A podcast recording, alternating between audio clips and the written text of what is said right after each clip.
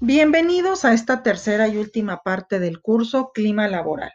En esta tercera parte nos vamos a enfocar en las técnicas de muestreo probabilísticas, entre las que destacan el muestreo aleatorio simple, el muestreo aleatorio sistemático y el muestreo aleatorio por conglomerados. También veremos las técnicas de muestreo no probabilísticas que se utilizan y las tres principales son el muestreo casual, el muestreo intencional y el muestreo por cuotas. Además, reflexionaremos sobre algunas de las principales actividades concretas para mejorar el clima organizacional que se pueden implementar en las empresas y en las instituciones.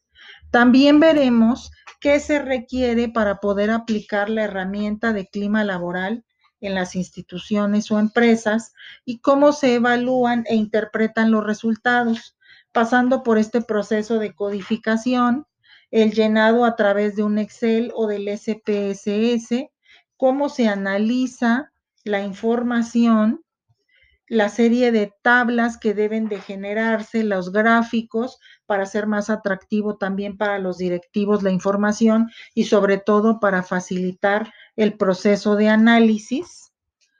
Eh, y también vamos a comentar acerca de